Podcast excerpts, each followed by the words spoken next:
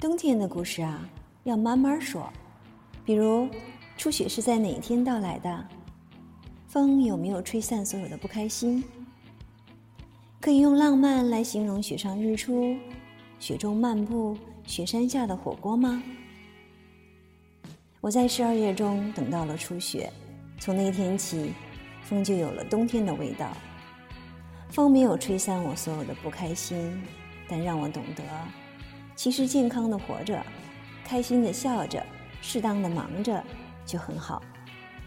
这一年有独自奋斗的夜晚，有不期而遇的温暖，有成长、迷茫，就把它们留给这个冬天吧。新的一年，我们都要平安喜乐，珍贵又热烈。